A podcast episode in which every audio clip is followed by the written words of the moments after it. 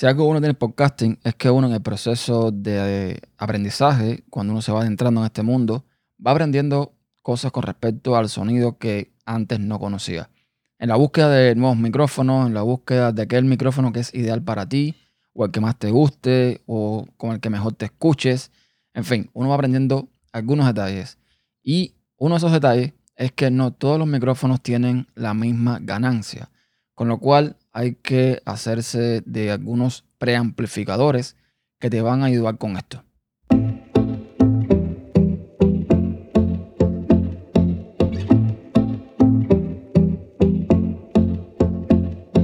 Soy Ernesto Acosta y doy la bienvenida a tu podcast. Este es el show principal de RedToPodcast.com, donde casi siempre voy a hablar de podcasting, micrófonos y cosas relacionadas, además de las actualizaciones de lo que ocurre en la red.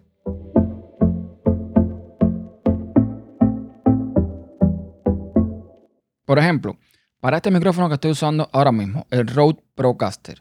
Este es un micrófono que yo empecé a utilizar con una mesa de mezcla, una mixer, la Yamaha AG03. El problema con la Yamaha G03 es que eh, con este micrófono no lograba tener la ganancia suficiente para tener un volumen, digamos que bastante bueno. No me voy a poner muy técnico porque mi objetivo no es llegar a un público, digamos, experto y nada por el estilo. Pero para los que se están entrando en el podcasting, para los que de alguna forma no entienden un poco esto, tenemos que entender que hay una diferencia entre ganancia y volumen. La ganancia controla más bien la señal de entrada que entra al amplificador proveniente del instrumento. Es decir, la ganancia va a ser, en este caso, la, digamos, cantidad de sonido que va a captar el micrófono cuando le hablamos. Y el volumen es lo que vamos a subir o bajar en dependencia a esa ganancia que estamos recibiendo. Es decir, para hacer esto un poco más entendible, cuando yo le doy ganancia al micrófono, yo estoy aumentando la capacidad que tiene el micrófono para captar sonido.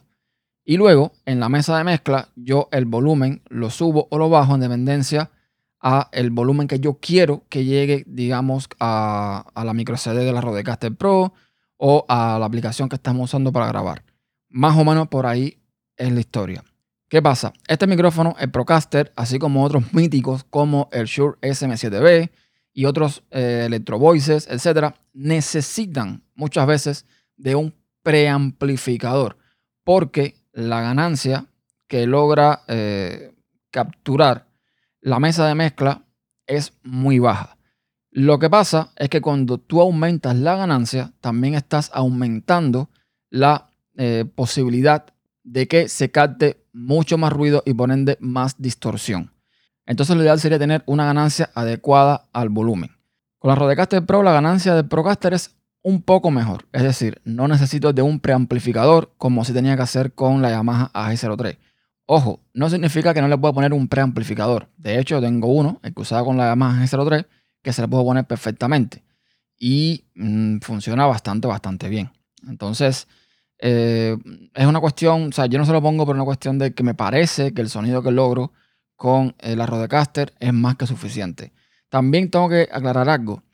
La Rodecaster tiene dos formas de grabación al día de hoy. Ya sea directo a la micro SD, que se le puede poner, o ya sea a la aplicación en la computadora, a un DAO.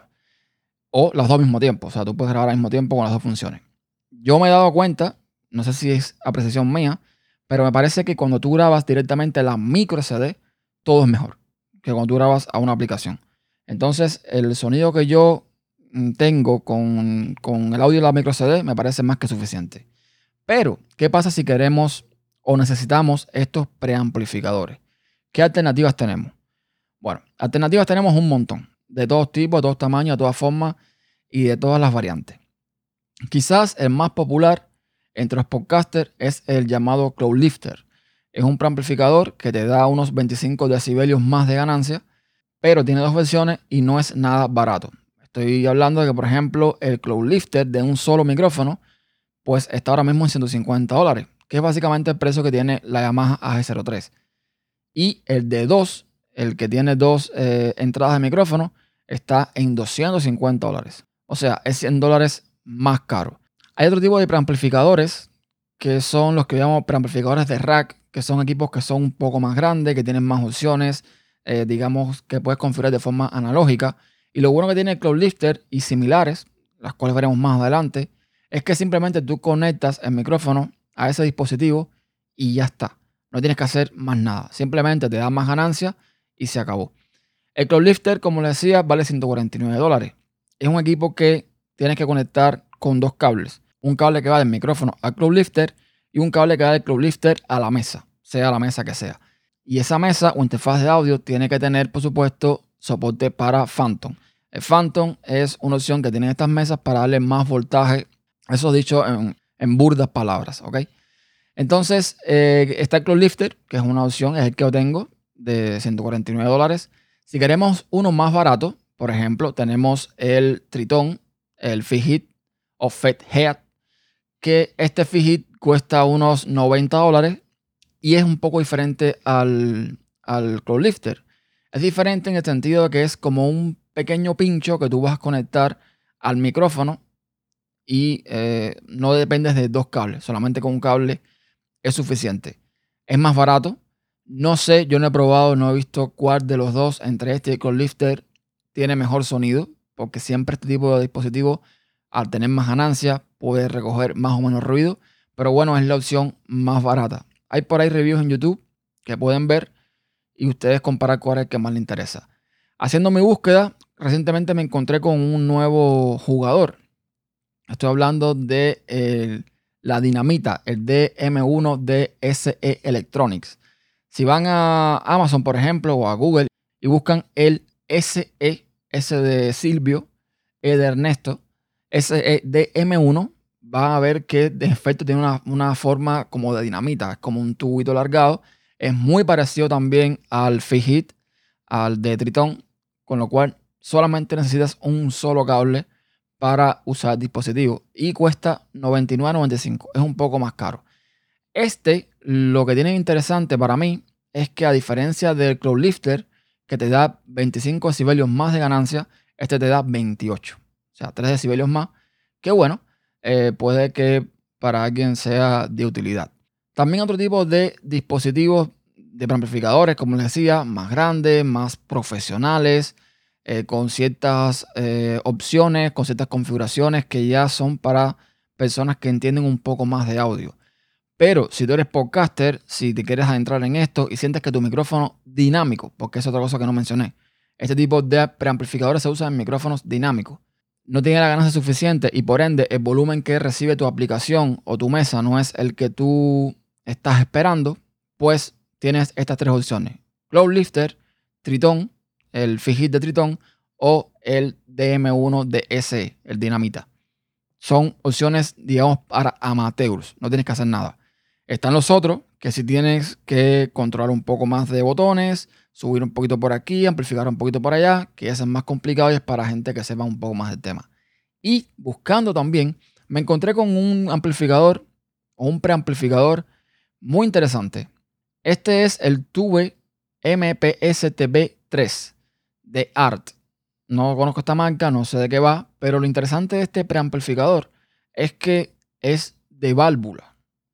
Y como yo no tenía ni idea de qué significaba esto, andaba buscando por ahí y me encontré con un artículo de lo más interesante en la web amptech.es, un artículo escrito por Jorge Bueno que nos da una breve introducción y nos explica más o menos de qué cosa es la válvula.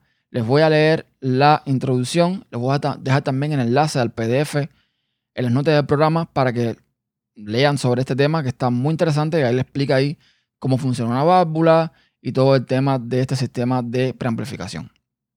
Entonces, él nos dice en la introducción, las válvulas fueron los dispositivos electrónicos activos por excelencia desde principios del siglo hasta bien entrados los años 60. Entonces se vieron desbancadas por los diminutos transistores y diodos de estado sólido, capaces de desempeñar las mismas funciones en espacios mucho más reducidos, con un menor peso y con temperaturas de funcionamiento muy inferiores a las de válvula. Esto dice que parecía ser un gran alivio para los músicos porque tenían más potencia y menos peso. Pero el transistor se encontró desde sus inicios con un grave problema. Su linealidad y su mejor rendimiento teórico daban como resultado en circuitos de audio sonidos muy fríos y con poco carácter. Esta es la razón básica por la que la válvula se ha mantenido desde entonces en amplificadores para instrumentos musicales y aplicaciones de audio profesionales, en estudios de grabación y de alta fidelidad. Más o menos por ahí van entendiendo cuál es la diferencia entre quizás un amplificador normal, moderno como el Club Lifter, que usa transistores, que usa otro tipo de tecnología, a los que usan eh, la tecnología de válvula. Pues bien, yo encontré en Amazon por 99.99 dólares este Tube MPS TV3 de Art que es de válvula. Para el que le interese, pues también tiene, pues también tiene otra opción. Todos estos que he mencionado en el, podcast los voy a dejar, por supuesto, en las notas del programa para que ustedes vayan, investiguen, vean a qué me estoy refiriendo y ustedes decidan si necesitan o no necesitan o cuál para ustedes creen que es mejor. Hay de todos tipos, hay de todos tamaños, hay de todas las formas, hay de todas las marcas. Así que solo queda escoger por ustedes cuál es el que más les interesa. Cambiando de tema, voy a actualizar un poco acerca de eh, lo que ha sucedido en la red, en tupodcast.com, en las últimas semanas. En cuanto a podcast, tenemos en tupodcast.com un episodio titulado Rode Procaster versus Electro Voice RE320. Fue un podcast que hice grabando a dos micrófonos con el Procaster y un Electro Voice que me prestaron para que escuchen la diferencia entre uno y el otro. En Error en el Sistema tenemos varios esta semana o de la semana pasada. Tenemos uno titulado En Busca de Amor, de Stallman a Apple, y hoy publicamos uno llamado Va de Retro Facebook. En System Insight, System Insight Podcast, que lo dije en el programa pasado, pero lo vuelvo a repetir, lo retomé nuevamente. Lo que estoy haciendo aquí es poner el audio de algunos videos en YouTube que considero pueden ser un podcast. Puse uno llamado By Innovation, donde en Podcast Insight publiqué eh, un episodio llamado sobre la Samsung Tab S6, la Mi Band 2 y la democratización de la tecnología. En tu podcast también publiqué Pocket Cast Plus será gratuito de por vida, entre paréntesis, tiene truco. Y también en Podcast Insight, hoy voy a publicar un, un podcast donde les voy a hablar acerca del Mate 30 presentado por Huawei y de algo que me está cansando bastante en Twitter. Y nada, eso es todo. Gracias por escuchar. Espero que les haya servido este episodio para algo, que les ha sido útil. Ya saben que todos los comentarios me los pueden dejar en tupodcast.com barra contacto. Ahí tienen otra forma de contactar conmigo o bien pueden usar la eh, caja de comentarios del episodio. Hasta la próxima. Chao.